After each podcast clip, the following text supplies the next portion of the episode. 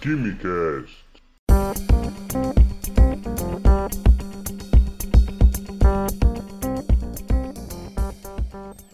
Halogênios, estudantes e admiradores de Química do meu Brasil, sejam bem-vindos e bem-vindas a mais um Dose de Química. Eu sou o professor Vinícius e também químico, e hoje vamos falar sobre as interações intermoleculares. Mas aí você deve falar, mais de novo, Vinícius, calma. As forças intermoleculares ou interações intermoleculares, ou até mesmo em alguns locais você pode encontrar ligações intermoleculares, tem livro que chama assim. Esses três nomes aí para você não estranhar e já ficar familiarizado. A gente já falou lá no episódio 6, eventualmente vai ter o link aqui da descrição deste episódio. Mas hoje especificamente nós vamos falar sobre como essas forças intermoleculares vão influenciar as propriedades físicas das substâncias, como ponto de fusão, ponto de ebulição e também a solubilidade. Resumindo bem tranquilo as forças intermoleculares, você tem primeiro dipolo instantâneo de dipolo induzido, ou forças de Van der Waals, ou forças de dispersão de London. Só tem nome complicado aí, mas enfim. Esse tipo de interação vai ocorrer só entre moléculas apolares, ok? Uma molécula forma por alguma perturbação de polo momentâneo, uma região da molécula vai adquirir uma carga positiva e a outra vai adquirir uma carga negativa. E no efeito dominó, esse dipolo vai sendo induzido a ser formado em outras moléculas, que também vão formando então os seus dipolos, tá? Esse é o tipo de interação mais fraca que pode ocorrer. Em segundo, a gente tem o dipolo, dipolo ou dipolo permanente, dipolo permanente. Ele já vai ocorrer entre moléculas polares, ou seja, aquelas que têm uma região da molécula que tem uma carga parcial negativa, consequentemente uma outra região com a carga parcial positiva. Geralmente a região de carga parcial negativa vai ser dada pela presença de um átomo mais eletronegativo, ok? Então, para você analisar a polaridade, você tem que checar a presença de um átomo mais eletronegativo em uma ligação química e também a geometria que essa molécula vai ter, ok?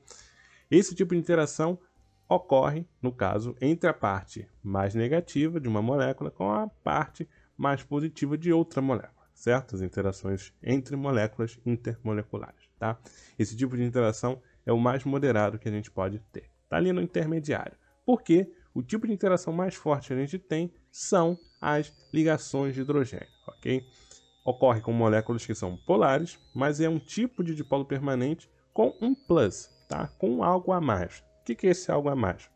Esse algo a mais é que as moléculas que fazem ligação de hidrogênio, elas vão ter um hidrogênio ligado a um átomo de flúor, ou de oxigênio, ou de nitrogênio. A água, por exemplo, ela tem um hidrogênio ligado a um oxigênio, tudo bem? Esse hidrogênio ligado a esse oxigênio da água vai interagir com o oxigênio de outra molécula de água, formando assim uma ligação de hidrogênio, tá? Que antigamente era chamado de ponte de hidrogênio, mas hoje em dia esse nome caiu em desuso, perfeito? Pensa no seguinte, quanto mais forte uma garrafa está fechada, mais energia ou menos energia vai ser necessária para abrir essa garrafa? Mais energia, correto? Com as ligações intermoleculares vai ocorrer algo bem parecido. Quanto mais forte for a interação entre as moléculas, mais energia vai ser necessária para romper, para separar essas moléculas. Resultado disso, maior vai ser a temperatura de fusão e a temperatura de ebulição de uma substância. Vamos pegar como exemplo a água, o HCl e o CH4, tá? Água, cloreto de hidrogênio e metano. No H2O temos ligação de hidrogênio. No HCl temos dipolo-dipolo. No CH4 temos dipolo instantâneo e dipolo induzido. Sabendo que a ligação de hidrogênio é a mais intensa de todas, podemos prever que a água vai ter o maior ponto de fusão e de ebulição das três substâncias que a gente selecionou, tudo bem? Além disso, sabendo que o dipolo instantâneo e o dipolo induzido é a interação mais fraca de todas, podemos prever que o metano, o CH4, terá o menor ponto de fusão e de ebulição entre todas. E o HCl, por ter a interação do tipo de polo de polo, as interações são de força média, então o ponto de fusão e de ebulição fica entre o da água e o do metano, perfeito? E quando a gente vai olhar os dados, a gente consegue bater e checar justamente essa tendência. A gente vai ter água com ponto de ebulição, por exemplo, a 100 graus, o HCl com ponto de ebulição a menos 85 graus Celsius e o metano com um ponto de ebulição de menos 60 graus Celsius, ok?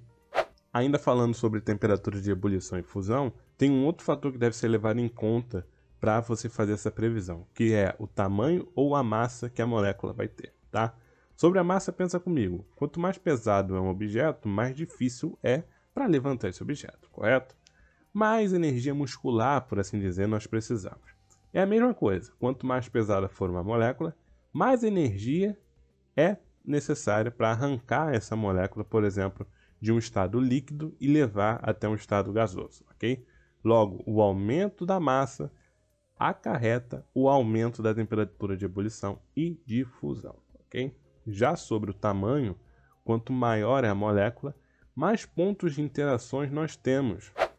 Já sobre o tamanho, quanto maior for a molécula, mais pontos de interações elas vão ter entre si. Concorda comigo? Uma molécula menor, ela vai ter um número mais baixo de pontos de interações do que uma molécula com uma cadeia bem grande, perfeito? Então, se você tem mais pontos de interação, mais energia vai ser necessária para separar essas moléculas. Então, quanto maior é uma molécula em tamanho, maior vai ser a energia necessária, maior vai ser a temperatura de ebulição e de fusão. Então, esses dois parâmetros, massa e o tamanho da molécula, serão bem importantes quando você for ver propriedades físicas de compostos orgânicos, tá? Que talvez a gente fale num dose de química por aqui em algum momento.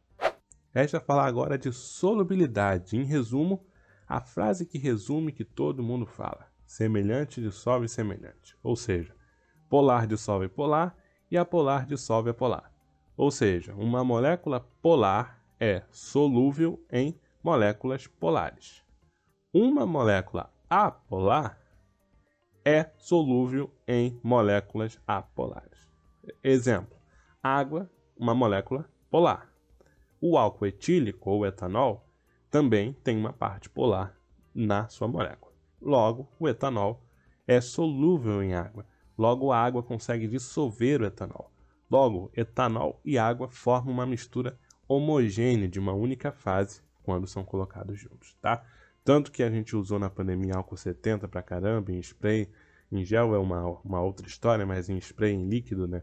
A gente usou bastante e aquilo nada mais é do que em proporções 70% álcool e 30% água, tá?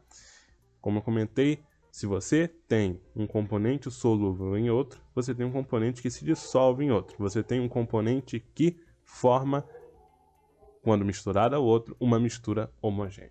O gás de cozinha, também chamado GLP, é composto por uma mistura de propano e butano, dois hidrocarbonetos, Hidrocarbonetos são uma classe de compostos orgânicos que tem apenas carbono e hidrogênio, e eles são tipicamente apolares. Então, propano se mistura muito bem com butano, porque eles são apolares, os dois, os dois são hidrocarbonetos. Eles têm a mesma polaridade, são semelhantes, então eles se misturam, formam uma mistura homogênea. Um consegue ser dissolvido no outro. Isso também explica aquele exemplo que a gente vê desde as aulas de ciência do ensino fundamental e vê também no dia a dia na nossa casa.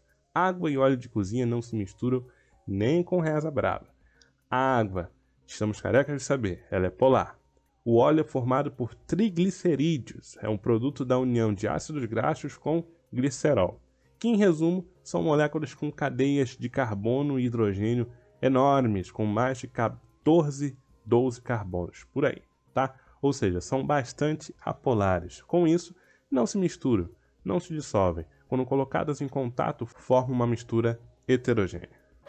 Para mais doses de química, acompanhe o Quimicast nas maiores plataformas agregadoras de podcast e também nas redes sociais. Um grande abraço a todos e até a próxima.